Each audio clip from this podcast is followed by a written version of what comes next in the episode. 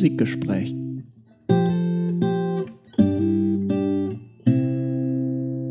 Schönen guten Tag. Hier sind wieder Daniel und Scene mit dem Musikgespräch. Ich bin immer noch ganz geflasht von unserer Sampling-Folge, die mir sehr gefallen hat. Ich fand die auch sehr gut. Ach, hallo übrigens. Hallo. Äh, und ich bin auch noch ein bisschen müde. Ich war gestern mit ein paar Freunden was trinken.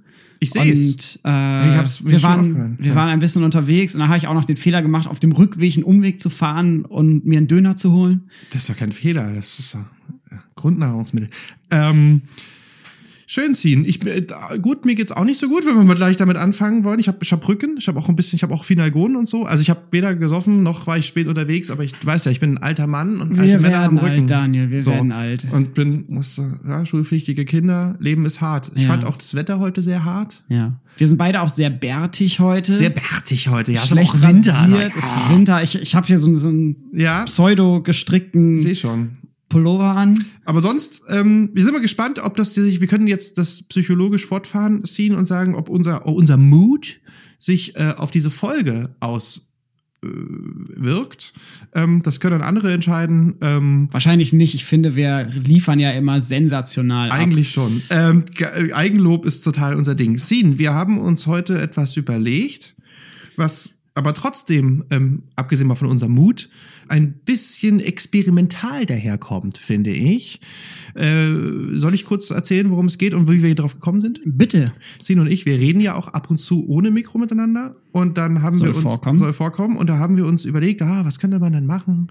Und äh, übrigens gab auch einige, wie sagt man, früher hat man gesagt Leser äh, Einsendungen, Hörer Hörereinsendungen. Stimmt, wir Ähm, haben Post bekommen mit, ja, mit Wunschthemen. mit Schickt uns gerne Wünsche oder machen. Nachrichten und so über das soziale Medium. Wir lesen das alles, Ja. versuchen auch zu antworten. jedenfalls haben wir uns Gedanken gemacht und ich habe irgendwie darüber haben wir schon eine Weile diskutiert, habe gesagt, lass mal irgendwie ein Jahr nehmen, irgendein Jahr und uns nur um dieses eine Jahr kümmern. Und ähm, Sin fand die Idee gut und dann haben wir so gesagt, ja, so na 67, 68, 68, 69, Wäre auch so was viel passiert. Summer of Love, aber haben wir ja schon viel drüber geredet irgendwo. Genau, Aretha Franklin fällt auch in diese Zeit. 1990 haben wir auch, aber da haben wir ja schon irgendwie ein bisschen über Grunge geredet. Dann hätte man irgendwie so, gibt's ja dann, die berühmten Historiker machen das ja dann immer so an, an Momenten fest, wie irgendwie, weiß ich nicht, 9-11, man hätte sagen können, Musik 2001. Ja. Jedenfalls haben wir dann gesagt, oder einer von uns, ich weiß gar nicht, wer es war, wie war es denn eigentlich genau vor 100 Jahren? Also im Jahre 1920. Deshalb machen wir jetzt eine Folge über Musik 1920. Ganz genau. Und wir schauen uns ein bisschen an, Ja. was gab es dort Ja. für Musik? Es ist eine Mikrostudie, wobei man könnte sie noch mikro-mikroer machen. Was meinst du mit Mikrostudie? Na, dass wir uns wirklich, also natürlich habe ich mich im Vorfeld auch ein bisschen damit beschäftigt, was 1919 passiert ist, was Ja. 1921 passiert ist, aber ich habe mich eigentlich zu 80 Prozent in der Tat ähm, wirklich ähm, auf das Jahr 1920 gestürzt. Richtig, ich auch Ähm, tatsächlich. also wirklich nicht die 20er Jahre, sondern das Nee. Jahr 1920. Und das ist, glaube ich, sehr wichtig auch, weil das einen großen Unterschied macht. Auf jeden Fall, weil, und damit können wir gleich einsteigen, wir haben hier immer einen, Büro, einen bürokratischen, wollte ich schon sagen, einen gesellschaftlichen Grund, wie du, wie du weißt, am 10. Januar, also quasi ähm, direkt am Anfang dieses Jahres, tritt was in Kraft? 1920, oh am Gott, 10.1. 10.1. Gleich das erste. Oh, Hab ich das- hab ich hier hast stehen? du's nicht? Ja, ja. Friedensvertrag von Versailles. Genau, der Versailler Vertrag tritt am 10. Januar 1920 in Kraft. Genau, und damit haben wir beschlossen, eine Neuordnung Europas und der Welt. Ja, und Äh, das und mh, den, die alleinige Kriegsschuld fällt an Deutschland, beziehungsweise das Deutsche Reich. Und Deutschland muss Reparationszahlungen Ja. abliefern. Also es gibt Gebietsverschiebungen. Es Ganz tritt, genau. Also, also dieses Gesetz tritt dort in Kraft. Mitte des Jahres wird dann das Entwaffnungsgesetz auch wirklich umgesetzt, dass Deutschland entwaffnet wird. Und ähm, aber ohne das jetzt, also du hast ja schon ein paar Stichworte genannt, ohne das jetzt ausufern zu lassen, weil wir über Musik reden, ist dieser Versailler Vertrag aber letztlich eigentlich das. Man könnte jetzt historisch natürlich streiten, aber man könnte sagen, das ist eigentlich das Thema von 1920 bis 1939, vielleicht sogar bis 1945, was deutsche Geschichte und europäische Geschichte sehr stark geprägt hat. Auf jeden Fall. Und wahrscheinlich Hm. auch Weltgeschichte. Die USA Ja, stecken auch mit klar. drin. Ich habe mal so ein bisschen geschaut, was ist denn der, der etwas größere historische Kontext? Ja, was tut sich alles noch so um dieses Jahr herum? Oh, hab also, ich auch. Ich ergänze. Äh, okay. Also klar, äh, 1918 Ende des Ersten Weltkrieges Ja. und damit wirklich Gut. eine neue Form der Weltordnung. Andere Sachen fallen aber auch so in diese Periode. Wir haben Ja. 1917 Oktoberrevolution in Russland Ja. und dann äh, darauf folgen Bürgerkrieg bis 1922 in Russland. Äh, die USA übernimmt nach dem Ersten Weltkrieg als einer der Siegermächte eine neue wirtschaftliche Führungsrolle. Gleichzeitig beginnt 1920 die Prohibition. Und was noch? Gleichzeitig wird das Wahlrecht eingeführt für Frauen in Korrekt. den USA. Wenn wir nach Frankreich schauen, Frankreich ist sehr geschwächt durch den Krieg, politisch instabil. Viele Ministerpräsidenten, ich glaube drei. Genau, und wir sprechen hier immerhin von der ersten europäischen Demokratie, Ja. ja, die sehr geschwächt aus dem Ersten Weltkrieg herausgeht. Großbritannien ebenfalls sehr geschwächt durch den Ersten Weltkrieg. 1919 bis 1921 irischer Unabhängigkeitskrieg, woraufhin sich dann das, was heute Irland ist, abspaltet vom United Kingdom. Italien ebenso politisch instabil, ab 1922 faschistische Regierung unter Mussolini. Seit 22 schon. Seit 22 schon. Erstaunlich, erstaunlich. Äh, Marsch auf Rom und dann quasi ab da waren die Faschisten in Fällt mir Italien auch gleich eine musikalische äh, äh, Sache ein, aber das darüber reden wir dann. Genau. Ebenfalls 1920, am 24. Februar, Gründung der NSDAP in Ja, München. das war 1920 direkt. 1920, Mhm, direkt weiß. 1920. Äh, Gerade jetzt 6. sozusagen. Juni 1920, erste Reichstagswahlen. Ja. In Deutschland und hier wird auch schon ersichtlich, dass quasi die linken und die rechten Flügel relativ stark sind. Gleichzeitig ganz, ganz großes Ding für den Nahen Osten und die Folgen merken wir immer noch. Also das Osmanische Reich wird, nachdem es im Ersten Weltkrieg auf Seiten der, der Mittelmächte, Ja. also Deutschland unter anderem, gekämpft hat, aufgeteilt und äh, weite Teile fallen dann unter britische und französische Verwaltung. Ich verweise hier auf das Sykes-Picot-Abkommen, was ein Geheimabkommen war, das äh, während des Ersten Weltkrieges geschlossen wurde. Da, und darin wurde äh, niedergelegt, wie denn das Osmanische Reich, wenn es den Krieg verlieren sollte, zwischen Frankreich und Großbritannien aufgeteilt In der wird. Konferenz in Sanremo. Das ist die Sanremo-Konferenz gewesen. Und die Auswirkungen, die spüren wir bis heute, also die Grenzverläufe Ja. zwischen, äh, zwischen Syrien und Irak und, dem der Libanon. Türkei, dem Libanon, wenn wir uns das anschauen, das sind teilweise, äh, wie, das, wie das oft in Gebieten ist, die kolonialisiert wurden, mit dem Lineal gezogen oder verlaufen dann entlang von Bahnstrecken ohne Rücksichtnahme auf Ethnien und so weiter. Genau, Palästina fällt da auch mit rein. Genau, um die Zeit passiert einfach unglaublich viel. Es geht Erste- langsam. Erste, Volks erste Vollversammlung Völkerbund in Genf Ja. im Dezember. Richtig. Polen-Russland-Krieg Ja. lief zu der Zeit noch. Ja. Und wenn wir, wenn wir über den europäischen Rand, Tellerrand hinausschauen, dann geht's langsam los, auch mit einer Dekolonialisier äh, Dekolonisierung ähm, der afrikanischen und asiatischen Kolonien. Also wir haben 22, haben wir die Unabhängigkeit Ägyptens. Ähm, in den 1920er auch erste Unabhängigkeitsbewegungen in Indien. Mahatma Gandhi ist Ja. da bereits am Start. 1920 gab es dort ein, ähm, auch einen ähm, Beschluss, dass man auf, auf Gandhis Forderung ähm, ja nicht eingeht oder so, aber also war, war gerade mitten am Start 1920. Genau. China ist auch spannend, zu der Zeit politisch sehr instabil. 1917 endete dort die letzte Kaisermonarchie. Japan als Kriegsgewinner erhält in China nach dem Ende des Ersten Weltkrieges die ehemaligen deutschen Kolonien, die Deutschland in China hatte. Gleichzeitig besetzt, in, äh, besetzt Japan seit 1905 Korea. Also hier großer Player in Ostasien. Dann haben wir, fällt oftmals dann so ein bisschen hinten weg, weil wir schon die ganzen Kriegstoten haben durch den Ersten Weltkrieg. Wir haben 1918 bis 1920 die sogenannte spanische Grippe, ein H1N1-Erreger, der nach unterschiedlichen Zählungen mindestens 25 Millionen Tote fordert. Ähm, manche sprechen auch von 50 Millionen Toten, also wirklich äh, nochmal eine große Epidemie, an die heute nicht Eine so Pandemie. oft so in den Ausmaßen schon, Ja. äh, äh, an die heute nicht so oft gedacht wird. es wird ja gerne auch vom langen 19. Jahrhundert gesprochen, welches eigentlich dann mit dem Ende des Ersten Weltkrieges dann abgeschlossen ist und der Neuordnung, die danach passiert. Das heißt, wenn wir über 1920 sprechen, dann sind wir quasi am Beginn des historischen 20. Jahrhunderts, auch wenn äh, 20 Jahre des 20. Jahrhunderts dann schon vorbei sind, aber das Ende des Ersten Weltkrieges und die politischen, gesellschaftlichen, technologischen, wirtschaftlichen Prozesse darum sind tatsächlich unglaublich wichtig gewesen für den Fortgang des 20. Jahrhunderts. Genau, und ich fand es, also ich fand es sehr spannend, mich nur mit 1920 zu beschäftigen, habe mich auch mit ein paar Chroniken auseinandergesetzt äh, und würde dann, also ich denke, was mir hier sagen kann, ist, dass wir zwei Jahre nach dem Krieg natürlich ähm, einfach insgesamt alles eine sehr instabile Situation hatten. Es gab, ähm, es gab viele Tote, es äh, war, politische Grenzen wurden neu gezogen, es waren, ähm, es gab infrastrukturelle Probleme logischerweise. Ja. Und das ist ja gerade erst zwei Jahre her alles. Und äh, wie gesagt, der Versailler Vertrag tritt jetzt erst in Kraft. Ja. Ach so, ich habe noch ein paar Funfacts. Ja, Funfacts äh, bitte. Funfacts. Äh, wer wurde deutscher Fußballmeister? Keine Ahnung. Der erste FC Nürnberg, der Club. Oh, der Club, der ja, Klubberer. Der, der Klubber, der, der, der Club. Äh, wo äh, fanden die Olympischen Spiele statt?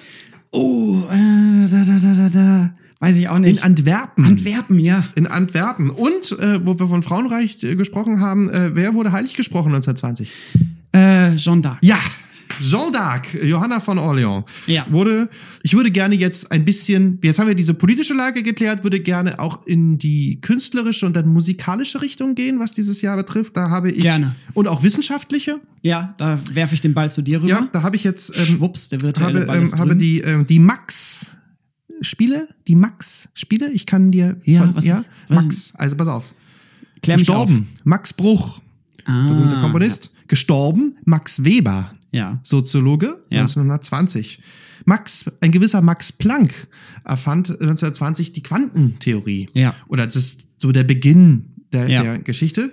Und mein vierter Max ist äh, Max Ernst, Oh, der auch. in, in Köln seine erste Dadaismus-Ausstellung ähm, hatte. Ja. Ähm, ihr wisst ja, es sind, also ihr, ihr wisst natürlich alle, Max Ernst in Brühl geboren, auf, Vorort von Köln, ähm, hat dort sein Museum, ein sehr berühmtes, schönes Museum von, von Max Ernst. Und ähm, der Beginn des Dadaismus Max Ernsts in, in, in Köln, das waren meine vier Max.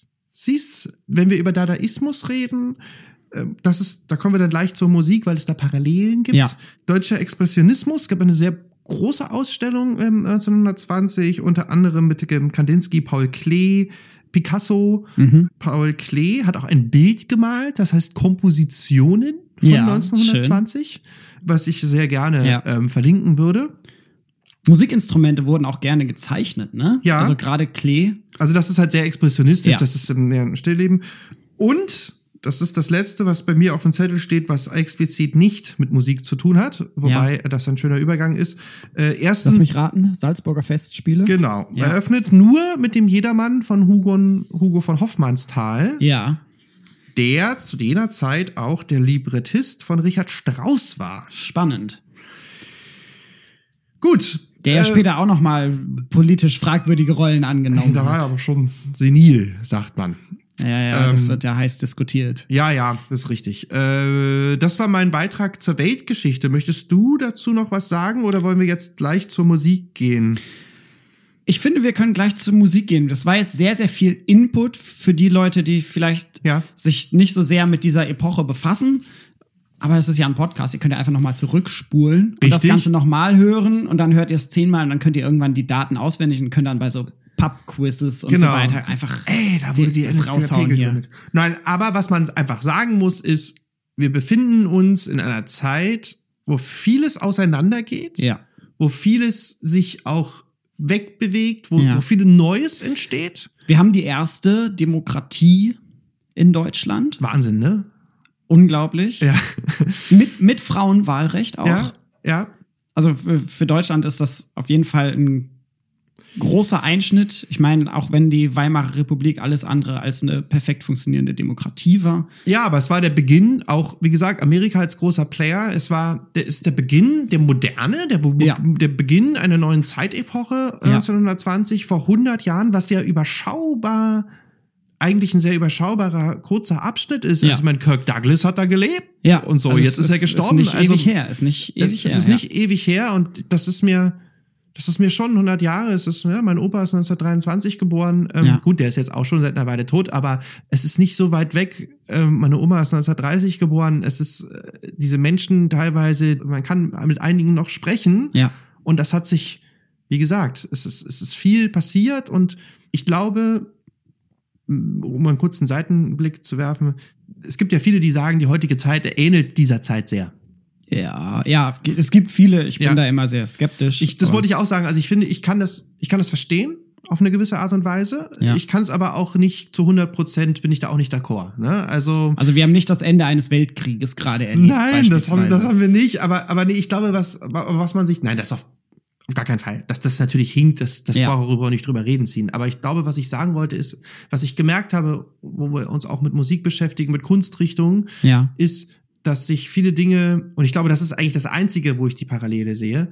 Jetzt bin ich schon von Parallelen zu die einzige Parallele innerhalb Ja. von einer Minute, äh, Ja. habe ich mich zurückargumentiert ziehen, dass sich viele Dinge halt, dass sich viele Strömungen auseinander äh, dividieren oder wie man sagt. Also es sind, es sind, werden Extreme aufgemacht. Das Ja. ist so ein bisschen, Ja. wo ich, da sehe ich ein, ein Stück weit Parallelen. So, ähm, genau, also wir haben gesprochen vom, vom Dadaismus, vom, vom Expressionismus und würde jetzt gerne, wenn ich darf, ziehen. Ja, bitte, du hast da ganz viel vorbereitet. Äh, ich habe schon sehr viel gesagt, deswegen. Ich würde nur kurz Übernimm einmal- gerne das Wort. Wa- Was für Musik Ja. haben wir denn gehört? Ja.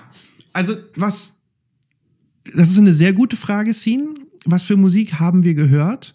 Und da muss ich dir sagen, ich weiß es nicht. Ich weiß es nicht, weil ich mich nicht mit dem mit Hörertypen auseinandergesetzt habe Ja. und auch ich weiß nicht, hast du in der Uni mal geschaut? Ich habe äh, ein bisschen geschaut, ich habe das Internet durchforstet, ich habe Opax durchgeschaut, ich habe nichts gefunden, nur eine Arbeit über das Bauhaus Weimar Konzertliste. Also ich habe nach Primärquellen Ja. gesucht, nach Aufführungsverzeichnissen. Ja. Also was wurde in den Opernhäusern in der Spielzeit 1920 oder 2021 aufgeführt? Ja.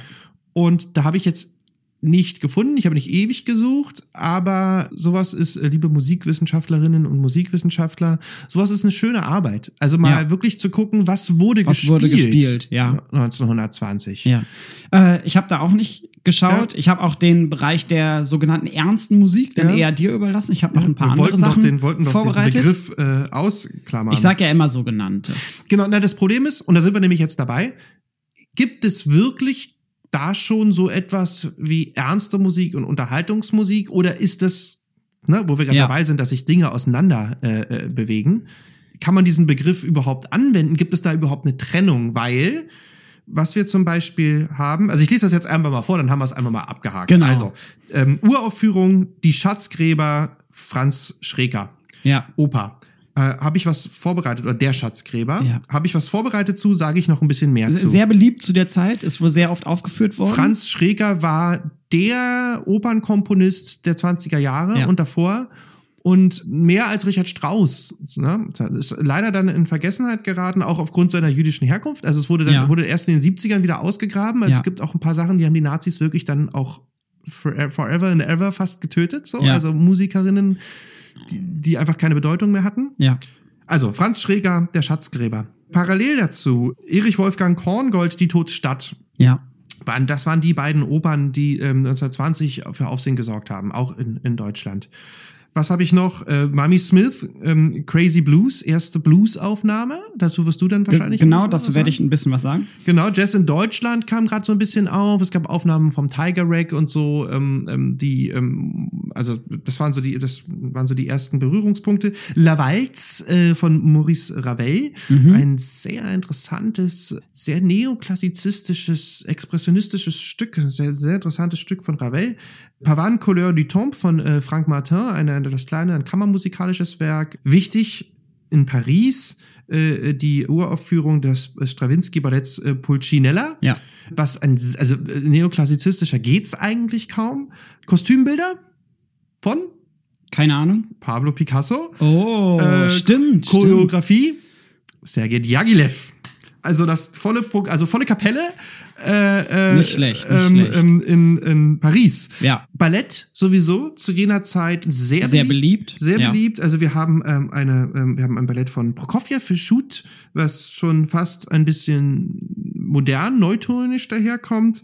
Ähm, wir haben ein Ballett von Ottorino Respighi, den man im Kontext von Mussolini natürlich erwähnen muss. Ja. Um noch kurz ähm, ähm, ein paar Sachen aufzuwerfen, wie gesagt, äh, äh, der- Stern des, des jungen Duke Ellington ging auf. Also das ist dann, dann schon so die ersten Vorboten, dann was uns in den 50er Jahren erwartet. Wir haben Lieder von Anton Webern, die sehr atonal sind, sehr, sehr tonal entgrenzt. Ja. Ähnliches gilt für die ähm, fünf Klavierwerke von Arnold Schönberg, Opus 23, die auch schon sehr, sehr entgrenzt sind. Bartok, Violinsonate Nummer 1, kam ein Jahr später, also da hat er dran gearbeitet, das war 1921.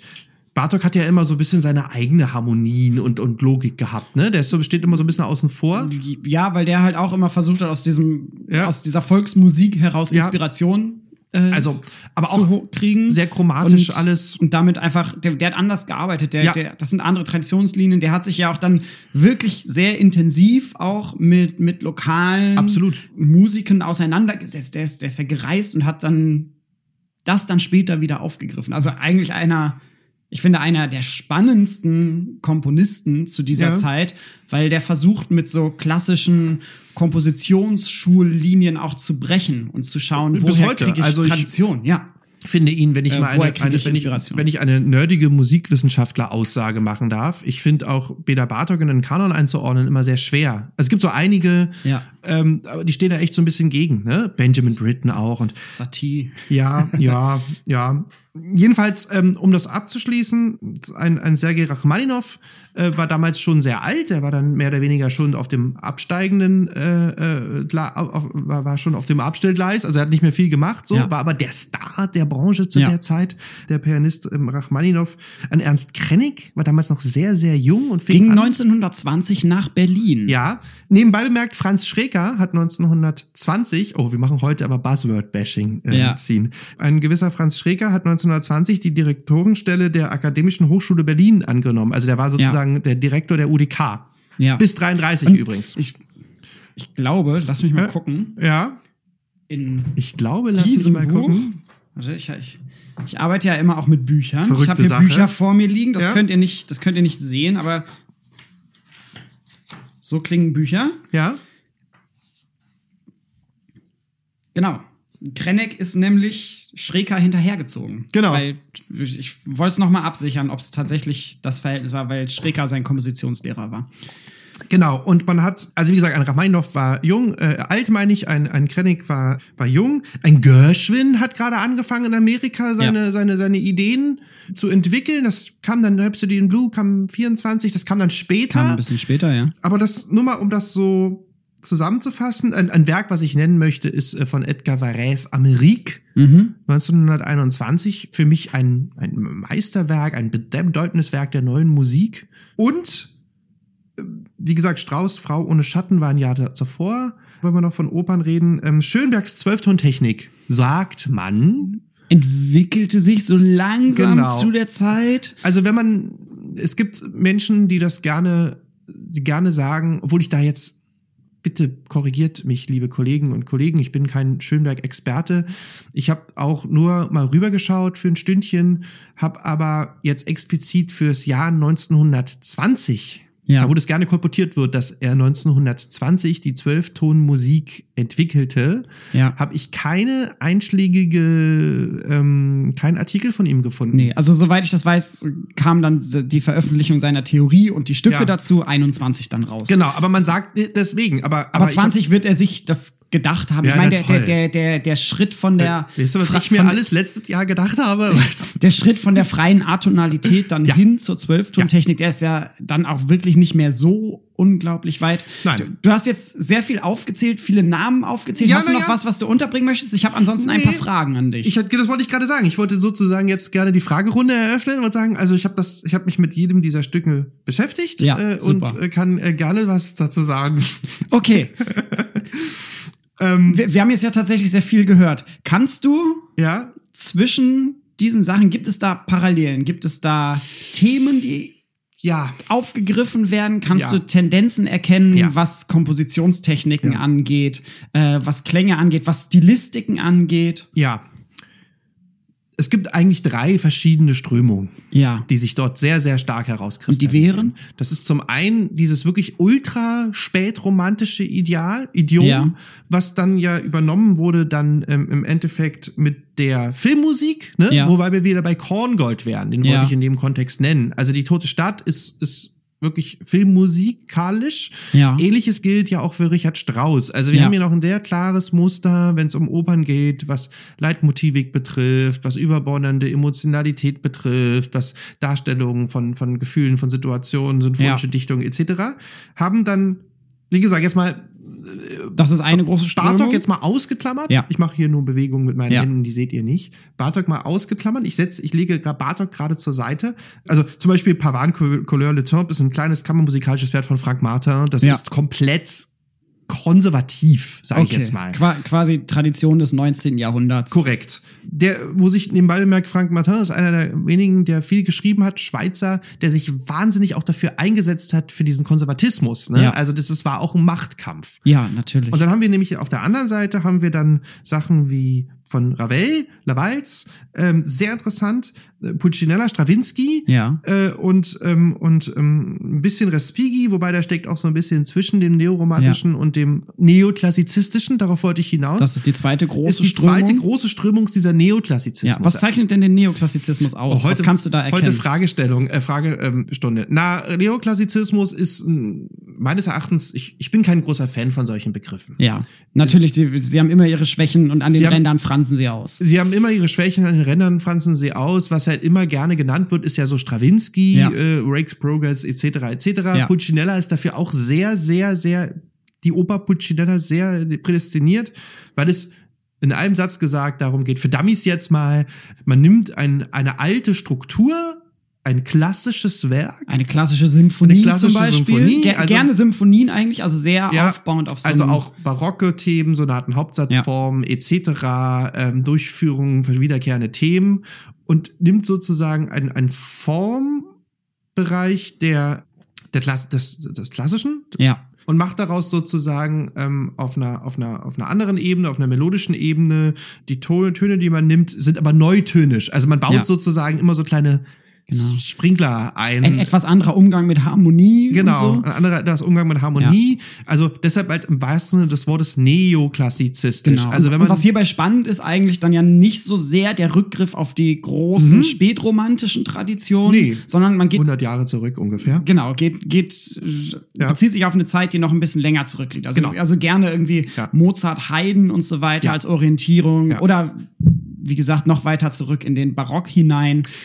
Genau. Und da ist, wie gesagt, Ravel Lavalls. Ja. Ist wirklich, das ist wirklich ein Walzer von Ja. 1920, der wirklich sehr, sehr traditionell anfängt. Der könnte jetzt auch von, von, von Beethoven oder von Haydn geschrieben sein und löst sich dann auch immer mehr auf und du, dann stellst du halt irgendwann fest, und das ist bei Pulcinella, Stravinsky ganz ähnlich, der, da denkst du halt auch, wenn du kein geschultes Ohr hast, du befindest dich im, im, im, im späten 18. Jahrhundert. Ja. Und dann stellst du fest, oh, hier stimmt was nicht. Weil Ja. da ist, das ist, das ist irgendwie schräg, da sind irgendwie Genau. andere Töne bei, da ist irgendwie, äh, Irgendwie das, wird er doch leicht gebrochen. damit. das ist irgendwie kaputt da an der einen Ganz- oder anderen ganz Stelle. spannend Kann nicht von Ja. Haydn sein.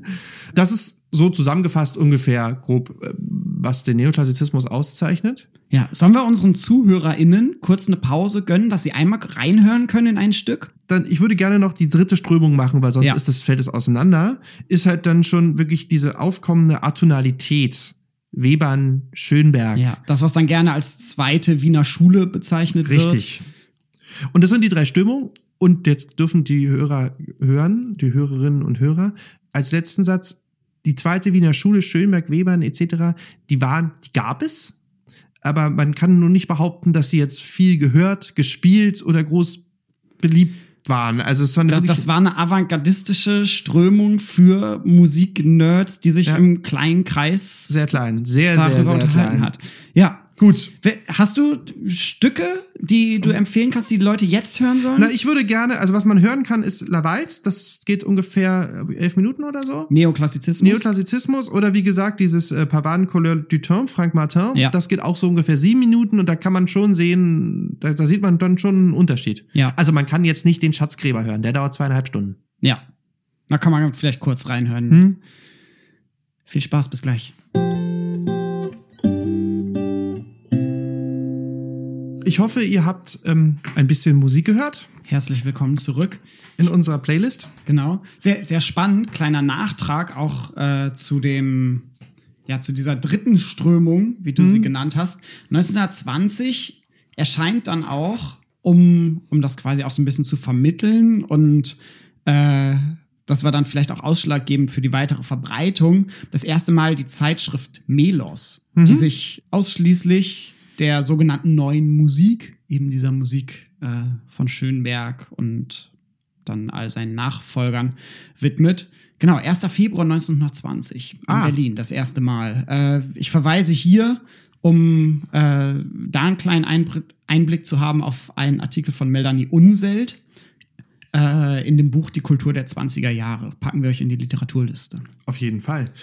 Aber wie gesagt, sehr interessant, weil wir hier auch, natürlich, wir haben hier Grabenkämpfe, also wir haben ja, Ja. auch eine krasse Abspaltung, also es ist schon so, und da gibt's wieder Parallelen so, ne? Ich Ja. musste, ich musste an Veganismus denken, wenn ich an Ja. Arnold Schönberg denke. Also es war wirklich eine sehr, sehr kleine, Ja.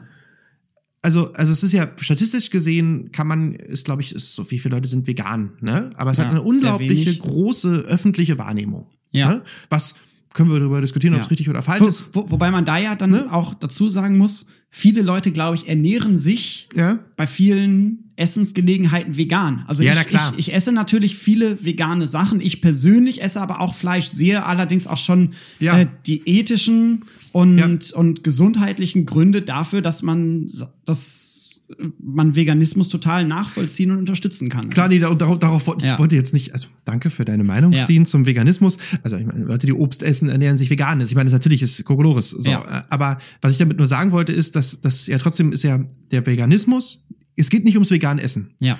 Der Veganismus ist ja sozusagen auch eine sehr starke, auch ideologisch äh, Ja. Geschichte so. Also ähm, und das ist sehr interessant, weil weil ich, das vergleiche ich nur so, habe ich mit Schönberg verglichen, weil Ja. Schönberg auch eine sehr sehr ideologische Geschichte war. Ja, sehr viel auch geschrieben, sehr, Geschrieben, sehr viel theoretisch, das ja. untermauert. Genau, und, und auch sich sehr abgegrenzt hat vom Alten. Genau. Wir Und- verweisen hier auch noch mal gerne auf die Adorno-Sendung, weil Adorno ja. dann auch in dieser Tradition Genau. weiter stand und das auch ganz stark Genau. also, Also- äh, verteidigt hat. Und diese, diese, diese Wiener Schule war schon ein sehr, sehr inner Circle, der sehr, auch sehr, sehr strikt war, sehr ideologisch, ähm, sehr, sehr frontal, durchaus aggressiv auch, Ja. äh, und aber trotzdem auch öffentlich sehr weit wahrgenommen. Also Ja. die öffentliche Wahrnehmung dieses Zirkels war viel, viel, viel, viel größer als als 1920 gehört oder gespielt wurde. Ja. Ne? Also wir, wir haben da immer noch, es wurde immer noch viel, also der Kanon entwickelte sich zu der Zeit. Ähm, wir befinden uns ja mitten im äh, 1920, ähm, wie du schon gesagt hast, im Ausklang des 20. Jahrhunderts. 19. Jahrhundert. 19. Jahrhunderts, Entschuldigung. Also wenn man das jetzt mal überträgt auf uns, so, so, weißt du, meine Güte, ich höre Musik von 1996 und das ist so, dann Das ist halt 25 Jahre alt. Genau, ist mittlerweile. das ist so, das kannst du ja 1920 locker was von 1899 hören oder Ja. 18, also wenn du dann eine Brahms-Symphonie hörst, ist die weniger weit entfernt als die Beatles von mir jetzt. Ganz genau. So. Und damals war es vielleicht sogar noch mal anders, weil, also ich finde, heute klingt, wenn etwas 20 Jahre alt ist, das scheint schon fast uralt zu sein, weil wir uns so sehr daran gewöhnt haben, dass Sachen permanent erneuert werden. Ja. Dass wir permanent neuen Content vorgesetzt bekommen und die Technisierung sehr, sehr schnell voranschreitet. Ich kann mir vorstellen, dass 1920 etwas, das 20 Jahre alt war, noch nicht so alt erschien für die Leute, einfach weil, weil Technisierung langsamer Ja. verlief. Gleichzeitig gibt es natürlich diese Grenze Erster Weltkrieg. Was war davor, was war danach? Genau. Es gibt zu diesem, also in diesem Bereich würde ich gerne, dann kannst du was dazu sagen. Ich weiß nicht, ob ich jetzt mal kurz diesen, weil du die Melos erwähnt hast, Ja. würde ich gerne noch was zur Art und Weise sagen, wie über diese Musik berichtet wurde, Gerne. weil ich finde, es ist ein sehr schöner Übergang zum, zur sogenannten Unterhaltungsmusik. Ja. Du hast da was äh, zum Schatzgräber? Ich habe was zum Schatzgräber, ja. Und zwar habe ich eine Kritik von meinem Freund dem Kritiker Paul Becker, Ja. mit Doppel K, die er in, im Anbruch geschrieben hat. Ja, welches Jahr? 1920 halt. Also okay, also di- direkt zur Uraufführung zur oder zu einer späteren? Es ist zur eine Uraufführung. Ur, zur. Uraufführung im Frankfurter Opernhaus. Ja. Äh, und zwar habe ich, möchte ich nur mal zitieren, zwei Sachen. Und dann will ich allgemein etwas über diesen, über diese Rezension dieses äh, ja, Schatzgräber sagen. ja, bitte. Genau, also Paul Becker ist voll des Lobes Ja. und schreibt, Zitat, es mag übertrieben und gefährlich scheinen, dies auszusprechen, und doch muss es gesagt werden. Das Schaffen Franz Schrekers mit dem Schatzgräber als einstweiliger Spitze bedeutet nicht nur die eigenkräftigste Kundgebung musikdramatischen Ausdrucks- und Gestaltungsvermögens unserer Zeit. Es stellt zugleich eine Wende dar in der Geschichte der deutschen Oper, den ersten ganz starken, ganz gelungenen schöpferischen Durchbruch durch den lastenden Bann der musikdramatischen Gesetzgebung Wagners. Frei von Epigonentum, bei aller unverkennbaren Anlehnung an geschichtlich Gewordenes, bei aller durchscheinenden Bezugnahme auf zeitgenössisches, doch selbstständig eigengewachsen neu. Spannend, spannend. Gerade Zitat der Ende. Vergleich mit Wagner, interessant. Und äh, mit der Machtübernahme der Nazis in den 30er Jahren wird dann ja Genau. Wagner wieder, wieder Und ja, in, den, in den Himmel gehoben auf einmal. Jedenfalls, was ich ganz interessant finde, ist, dass, also gerade auch das jetzt hier zum Beispiel, ne, Thema neue Musik, dass wir halt von neu, also, also Becker schreibt hier von, also es ist was Neues. Ja. Das ist eine Emanzipation, ein Weiterschreiten. Ja. Und was ich ganz interessant finde, weil äh, wenn man diesen Bericht dann liest, also er sagt zum Schluss, ähm, um das noch kurz abzuschließen, dieser Schatzgräber ist die erste ganz reife, reine, untadelige Meisterpartitur Schrägers. Ein Werk, das als Dichtung wie als Musik wohl unzweideutig die bisherigen Bahnen weiterschreitet, aber doch weder ganz neue Kreise einschließt, Erfindungs- und Gestaltungsvermögen auf seither unerreichter Höhe zeigt und in den Mitteln wie in den tiefgreifenden seelischen Kraft seiner Wirkung sich außerhalb des Streites der Meinung stellt. Jetzt kommt's. Es bezwingt und schlägt nieder. Von hier ab gibt es keine Frage schräger mehr, nur noch eine Tatsache. Also, Ja. und was Becker macht, und dann sind wir wieder bei, bei der Popmusik der heutigen Zeit, ist, dass er chronologisch quasi weitergeht ähm, und schreibt, ah, dann kam ähm, der ferne Klang, das war noch so sein Erstling Ja. äh, von Schräger, das war noch so ein bisschen raw, dann kommt sozusagen das Spielwerk und die Prinzessin, das hatte dann schon eine weiterführende Idee. Dann kommen die gezeichneten, wo, wo man sagt, das dritte Werk, da war dann plötzlich, das war der kommerzielle Durchbruch. Ja. Und dann kommt der Schatzgräber und jetzt sind wir sozusagen auf dem Zenit Ja. was nebenbei bemerkt, weil das wusste ja Becker nicht, nicht stimmte, weil leider Franz Schreker dann früher an einem Herzinfarkt verstorben ist und auch durch die Nationalsozialisten dann halt einfach auch Totgeschwiegen wurde. totgeschwiegen wurde und auch das dann nicht mehr so gut wurde, was, Ja. was macht. Aber was ich interessant fand, ist dieser Artikel, Ja. der könnte jetzt so in der Zeit oder in der Süddeutschen sein über weiß ich nicht, äh, das fünfte Album von, äh, ähm, ähm, ähm, ähm, sag mal was, äh, Kings of Leon oder Okay. so. Ne? Also so ist das aufgebaut. Ja. Also wenn du diesen Artikel von, von vor 100 Jahren liest, so kannst du genauso sagen, ja, hier weiß ich nicht, das war noch das Debütalbum, das war noch ganz roh und jetzt hast du halt, plötzlich kam der kommerzielle Erfolg und so.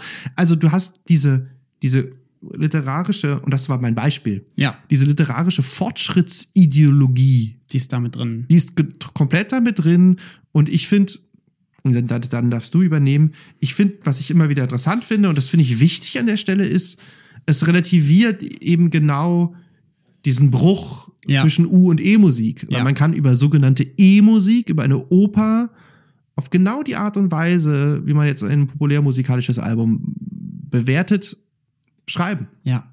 Spannend. Ne, Schön, also- schöne Quelle, schöne Quelle. Auch, genau, es, es gibt dann auch, also er sagt ja selber, das ist gefährlich und ähm, das ist ja dann auch letztlich auch so passiert. Also er hat ihn ja wirklich, Schreker ja wirklich in den Himmel gelobt. Ja. Also er hat dann auch einen, noch einen Artikel geschrieben in einem späteren ähm, Artikel äh, späterer Zeit, ähm, auch von 1920, aber auch im Musikblätter das Anbruch über die Persönlichkeit Schreker, die beginnt mit die wichtigste Frage, ob eine der Art nach Wagner ähnliche Begabung überhaupt schon einmal wiederkehren würde, ob sie nicht etwa nur dieses eine Mal erscheine, erschienen sei. Diese Frage ist jetzt beantwortet. Franz Schreker ist eine solche Begabung. Also er setzt Ja. ihn wirklich gleich mit, mit, Mit Richard Wagner. mit Richard Wagner. So. Ja. Da hat was die Bedeutung Schrekers angeht, die Geschichte ihm leider einen Strich durch die Rechnung gemacht. Aber hört euch mal das an. Das ist schon, ich habe jetzt viel Schatzgräber gehört, Ja. viel gezeichneten. Ja, ich habe es gestern auch gehört bei es Spotify. ist nicht unspannend. Es ist gut, wo, wobei ich mir dann persönlich wünsche, okay, ich müsst, müsste jetzt in die Oper eigentlich Ja, gehen. ich, klar. find, ich finde, Oper als Aufnahme zu hören, ist irgendwie immer ein bisschen enttäuschend. Absolut. Kon Konzert geht, finde ich, immer noch von der Aufnahme her.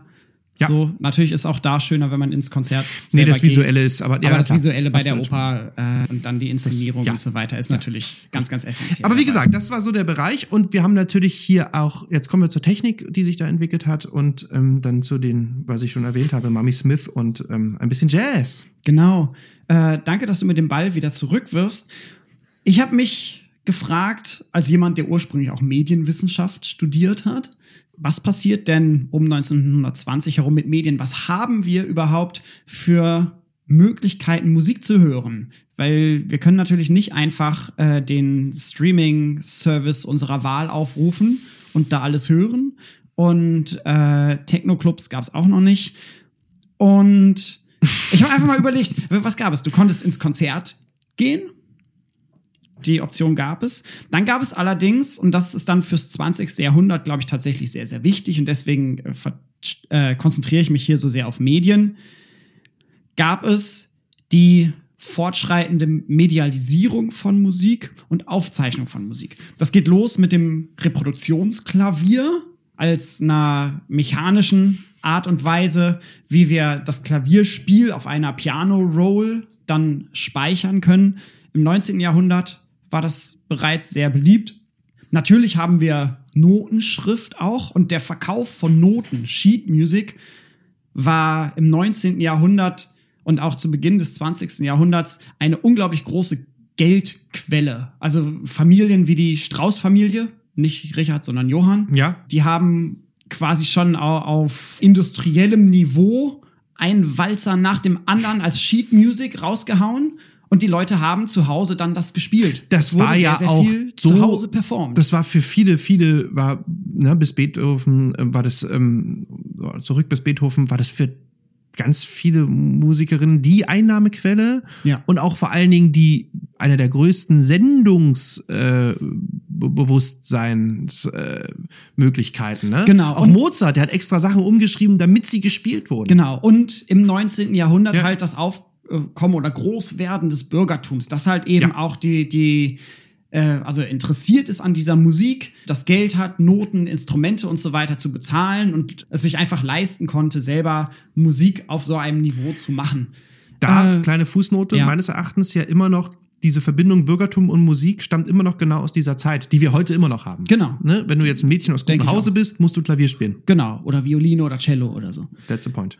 Und gleichzeitig geht es los, dass das Ganze elektrifiziert wird und Musik auch speicherbar wird. Ich schmeiße jetzt wieder so ein paar Daten in den Raum, die sehr weit zurückgehen ins 19. Jahrhundert. 1876, da meldet Alexander Graham Bell das Telefon zum Patent an. 1876. Nicht, dass die Leute Telefone zu dem Zeitpunkt schon zu Hause hatten, aber äh, es gab die Möglichkeit, über elektrischen Wege Schall weiterzugeben und das ist auch verbunden mit ersten Mikrofonen.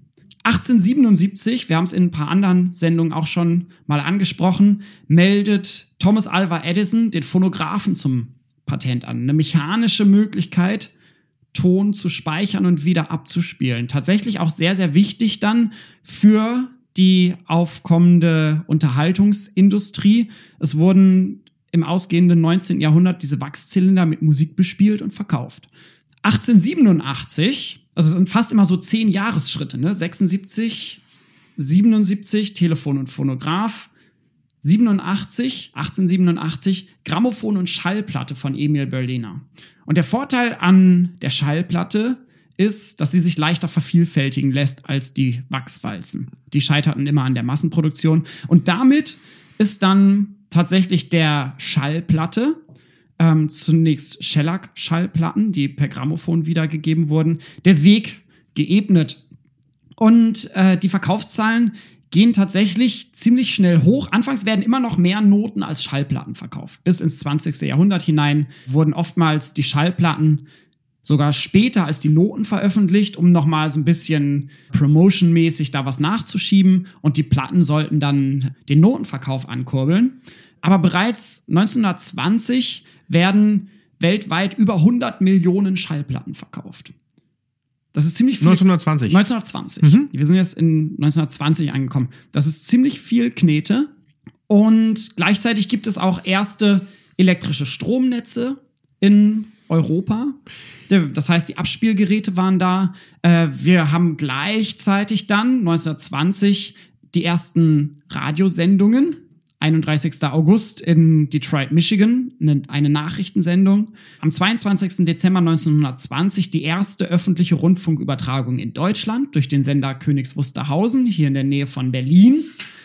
Das war auch 1920. Das war auch 1920, also Radio, Ja. Rundfunk geht da los. Bis zum Fernsehen hieß Rundfunk Radio. äh, ja. und und äh, die Möglichkeit, Ton aufzuzeichnen und dann diese Schallplatten weltweit zu verkaufen, die hat das Musikmachen massiv verändert und im 20. Jahrhundert den Musikmarkt komplett über den Haufen geworfen. Wir haben bereits zu Beginn des 20. Jahrhunderts die Musik der sogenannten Tin Pan Alley. Das Darüber hat- haben wir ja. darüber haben wir schon gesprochen. Verweis auf die White Christmas Folge. Genau, hört die White Christmas Folge. Das heißt quasi professionalisierte Arbeitsteilung zur Herstellung von Musik und zum Verkauf von Musik. Und wir haben dann tatsächlich viel Einflüsse aus den USA. Vielleicht auch, weil die USA hierbei nicht vom Ersten Weltkrieg nicht ganz so zerstört war, wie das in Europa der Fall war. Und wir haben schon zu Zeiten des Ersten Weltkrieges haben wir Frühformen des Jazz. Wir haben Frühformen des Dixielands. 1920, um bei diesem Jahr zu bleiben, wird in Deutschland auch die erste Jazz-Schallplatte, wenn man es so nennen möchte, vertrieben. Der Tiger Rack. Packen wir euch auf die Playlist. Die Frage ist, welche, also es gibt natürlich tausende von Ähm, Es Tiger Rack. äh, Genau, also die Version, die in Deutschland wohl dann rauskam, stammt von der Original Eccentric Band. Okay. Und ist wohl an, also nicht ganz so Jazz-typisch, wie man es sonst teilweise kennt. Es geht zu der Zeit auch langsam los, dass quasi Musik aus anderen Teilen der Welt um diesen kolonialistischen Blick jetzt einmal zu erwähnen, aus anderen Teilen der Welt aufzunehmen und zu verkaufen. Wir haben hier natürlich wissenschaftliche Unternehmungen. Ich verweise äh, auf die Phonogrammarchive. Hornbostel Sachs Systematik Horn- war Hornbostel 16, Sachs. 1916, Genau, 14 die, oder irgendwie die so? Kriegsgefangene Ja, äh, aufnehmen und die singen lassen. Ja. Die Sachen werden immer noch, sind hier in Berlin werden gerade aufgearbeitet. werden gerade aufgearbeitet, landet jetzt, glaube ich, dann langsam alles im Humboldt-Forum langfristig. Hm, So ist der Plan. Es entsteht so ein Bewusstsein dafür, dass man Musik ja aus der ganzen Welt verkaufen kann. Und auch die Plattenfirmen, die haben das relativ früh erkannt. Ich habe hier mal ein Zitat rausgesucht aus dem Buch The Globalization of Music in History Von wann ist das? Von Nur so aus Eigeninteresse? nur aus Eigeninteresse 2012. Na ja, gut. Ich hätte es ja eigentlich gelesen haben müssen dann, oder?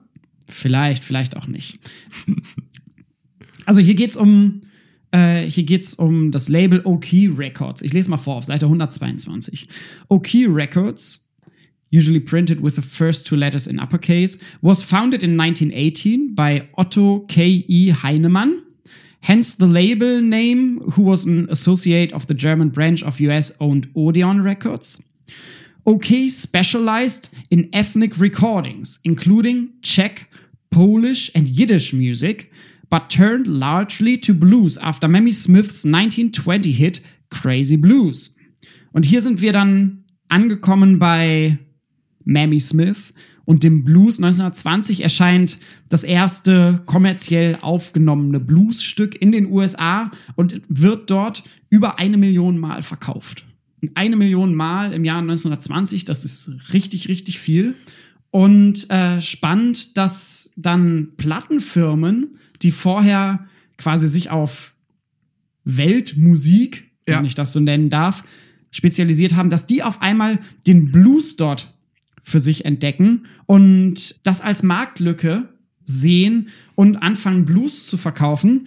Und dann die 20er und 30er Jahre, da haben wir dann ja die, die großen Sängerinnen und Sänger des Blues. Ich erinnere nur an die Namensverwandte äh, von Mamie Smith, Bessie Smith. Und ich habe auch noch, muss ich wieder hier im Buch blättern, ein weiteres Zitat, was quasi den, den Verkauf von, von dieser sogenannten Weltmusik angeht. Und zwar ein Zitat, jetzt muss ich gerade einmal schauen, von Columbia Records, Columbia Phonograph Company, ein Memo von 1909, was sich bereits damit auseinandersetzt, welche Musik man verkaufen sollte. Ich zitiere wieder aus dem Cambridge History of World Music, und zwar der Artikel hm, Disseminating World Music heißt das Kapitel von Travis A. Jackson. Und jetzt das Zitat von Columbia. Remember that in all large cities and most towns, there are sections where people of one nationality or another congregate in colonies. Most of these people keep up the habits and prefer to speak the language of the old country. Speak to them in their own tongue if you can, and see their faces light up with a smile that linger, and hear the streak of language they will give you in reply. To these people, records in their own language have an irresistible attraction and they will buy them readily. Das heißt, hier hat man angefangen in den USA vor allem zunächst Musik in unterschiedlichen Sprachen aufzunehmen. Tatsächlich um diese, um diese Wende 1920 nach dem Ersten Weltkrieg fangen auch die, die Plattenfirmen an, global Musik zu verkaufen ja. und auf anderen Kontinenten als nur der USA ist, äh, hm. kleine Büros aufzumachen ja. und dann dort auch Musik zu produzieren. Ja. Also Nigeria zum Beispiel ist da auch Ganz ein genau. relativ berühmtes Beispiel für.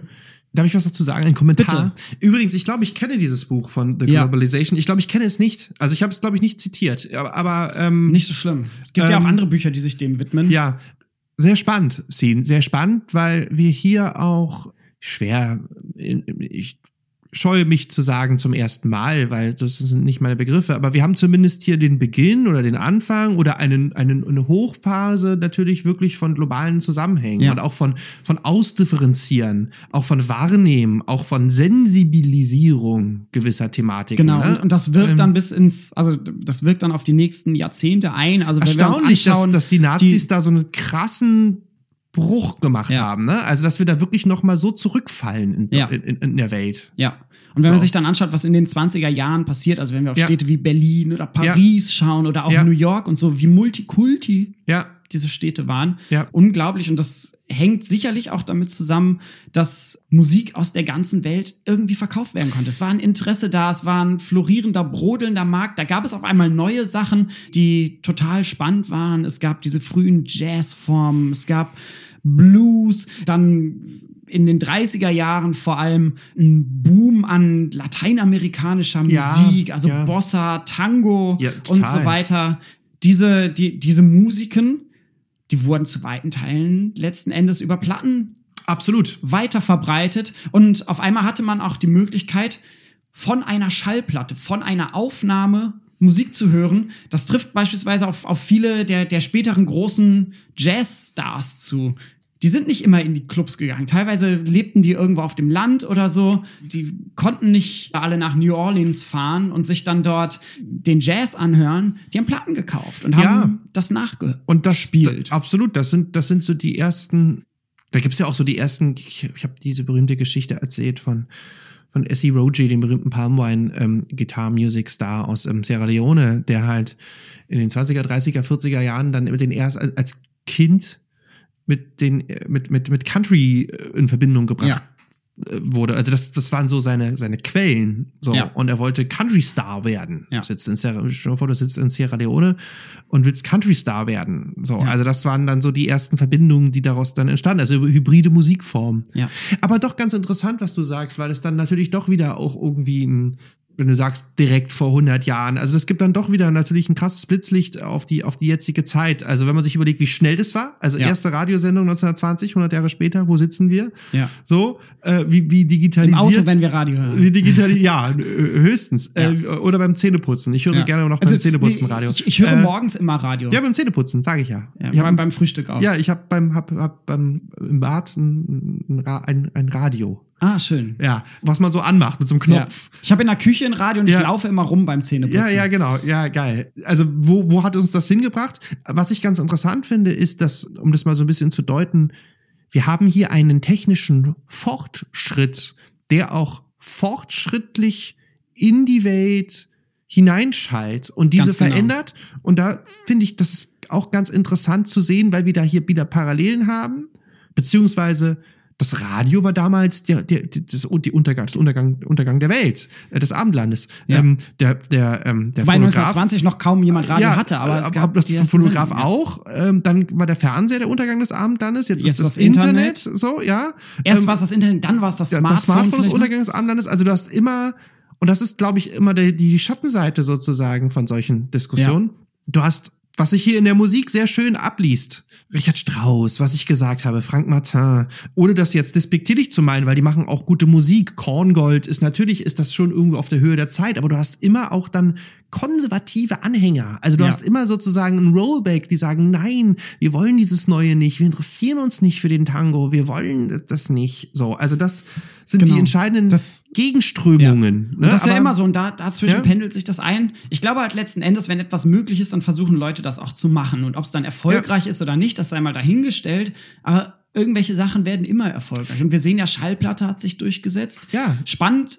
Aber die böse, was ich damit sagen will, ist ganz kurz, die Ja. böse Kulturindustrie, die böse Plattenindustrie, die, ähm, ähm, um das jetzt polemisch gesagt und überspitzt formuliert, hat hier, also so böse ist die vielleicht nicht, beziehungsweise sie hat halt wirklich für fortschrittliche Distributionswege gesorgt. Ja. Also wir haben hier, das geht ein Hand in Hand. Ja. Ne? Und, und das ist ja dann total spannend. Wir, wir befinden uns ja zu einer Zeit, wo Imperialismus und Kolonialisierung eigentlich gerade erst so Absolut. aufhören.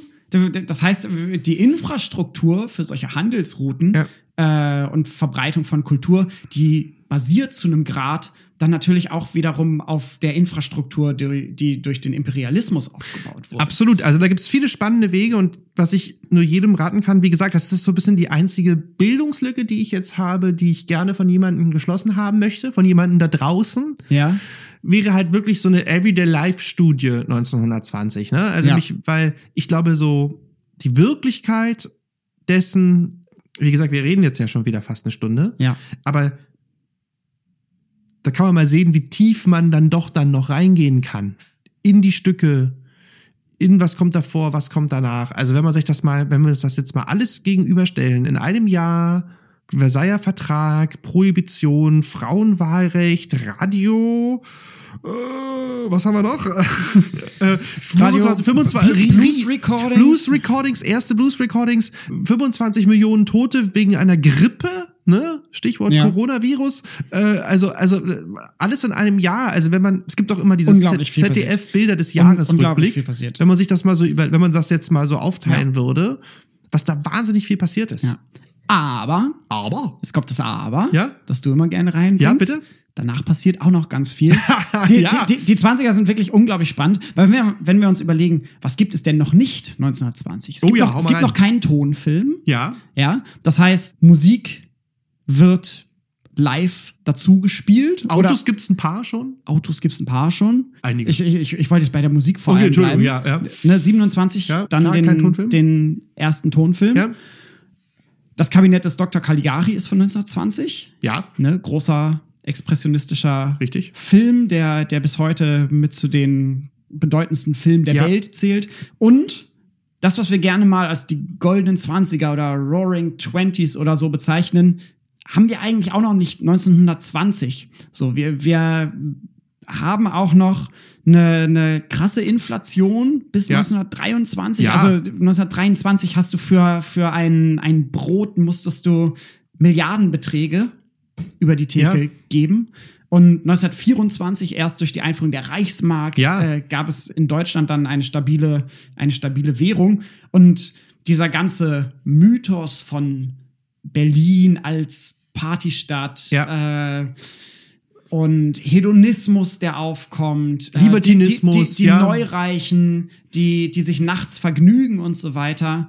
Daran Äh, ist 1920. haben wir 1920. Nein, das kam dann viel, viel später, ne? weil ja der Reichtum auch noch gar nicht da war. Ja. Also, und das Bürgertum einfach in der, also die Industrialisierung aber noch nicht fortgeschritten war. Das war 1920, glaube ich, eine sehr traurige Zeit, zwei Ja. Jahre nach dem Krieg. Das ist dann total spannend zu sehen, was in den 20ern passiert. Und dann bricht es ja in den 30ern tatsächlich. Ja. Äh, und nicht nur in Deutschland bricht das. Also, das ist schon sehr spannend. ja. Dass das, vielleicht ging es zu schnell, aber es ist, Vielleicht ging es zu schnell. Die Weimarer Verfassung war auch nicht ideal. Die, die Ja. Leute waren, also Demokratie war ja damals auch was ganz Neues. Also auch, auch Vor 100 Intellektuelle Jahren, wie Thomas Mann oder so. Ja. Die, die, die, der hat anfangs gezweifelt an der Demokratie und gesagt so, ich weiß nicht, ob das tatsächlich das Beste ist. Eine, eine Regierung der Massen, Ja. eine Regierung der Leute, die nicht Politik gelernt haben, die, die nicht wissen, wie Weltwirtschaft funktioniert. Kann so etwas funktionieren? Brauchen wir nicht eher äh, Experten. Brauchen wir nicht eher Experten? Brauchen wir nicht irgendwie eine starke Führung oder so? Also auch jemand wie Thomas Mann hat an der Demokratie anfangs gezweifelt, hat sich dann später sehr für die Demokratie eingesetzt. Also ihn hat das Konzept überzeugt. Und äh, trotzdem ist es dann ja auch zur Zeit der Weimarer Republik stark angegriffen worden von links und von Ja. rechts und ist letzten Endes dann von rechts gekapert worden. Ja, also ohne jetzt ähm, das auszuufern, wir plaudern schon wieder ganz schön sehr lange, aber es ist sehr Das spannend. ja also ich, ja, ja. auf jeden Fall. Also das, ich finde, um, um das mal abzuschließen, also jetzt nicht nur musikalisch, aber auch musikalisch natürlich, das haben wir ja genannt.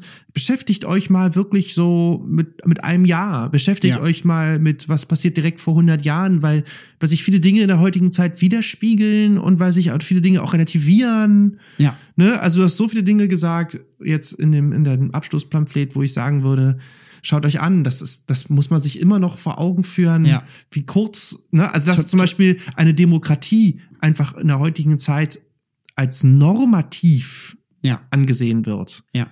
Das ist geschichtshistorisch betrachtet überschaubar. Genau, wir, zu der Zeit haben wir diese Grabenkämpfe. Ja, ne? Wir- beziehungsweise wir- ist die 100 Jahre alt, so. Also Ja. natürlich ist sie in Amerika und in England und in, in Frankreich. Frankreich. älter. Aber, also weg von Deutschland, aber trotzdem sind wir, die Dinge sind fragiler, als man denkt. Ja. Anno 2020.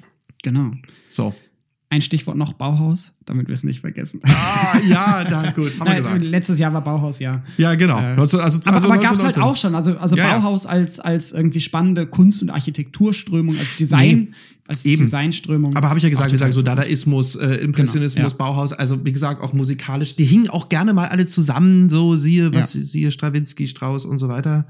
Also beziehungsweise siehe Stravinsky, Picasso, Diaghilev etc. Dann wiederum. Die haben zusammen gearbeitet dann ja, sogar. also ja, man kannte sich. man kannte sich, es war ein kleiner Zirkel und es war eine spannende Zeit. Ja. Wir machen Schluss hier, oder? Ja, Ja. reicht. Viel zu lange. Nein. Ich, ich mach's kurz, war eine tolle Sendung. Ich sample das nicht. Das, das Mal. Sample war großartig. Hört euch das Sample an in der letzten Hör- Sendung. Hört die Sampling-Folge von letzten Monat komplett durch. Hat Spaß gemacht, das zu machen. Heute hat aber auch sehr viel Spaß gemacht. Die Vorbereitung hat ganz viel Spaß gemacht. Mit dir zu sprechen war wie immer eine Freude. Ja. Ich hoffe, ihr da draußen hattet auch ganz viel Spaß. gesagt, nimmt es, nimmt es, wie gesagt, als Anreiz. Also, Genau, setzt euch mal mit dem Jahr auseinander. Mit 1920. Nicht nur mit den 20ern und nicht nur. Oder setzt euch mit irgendeinem Jahr auseinander. Setzt euch hin und sagt, was, passa- was pas- passierte 1867 oder so. Sowas ist Ja. total spannend. So, das ist schon ganz schön weit weg. Aber was passierte, also, ich finde, man braucht das, um, ich erwähne es jetzt zum hundertsten Mal, um für die jetzige Zeit, für die Gegenwart, ist der Blick in die Vergangenheit sehr, sehr interessant. Ja, Weil es war nicht viel alles- daraus lernen und viel Ja. ableiten. Gut. Top. Okay. Gehen wir heim. Macht's gut. Bis zum nächsten Mal. Ciao, Tschüss. ciao.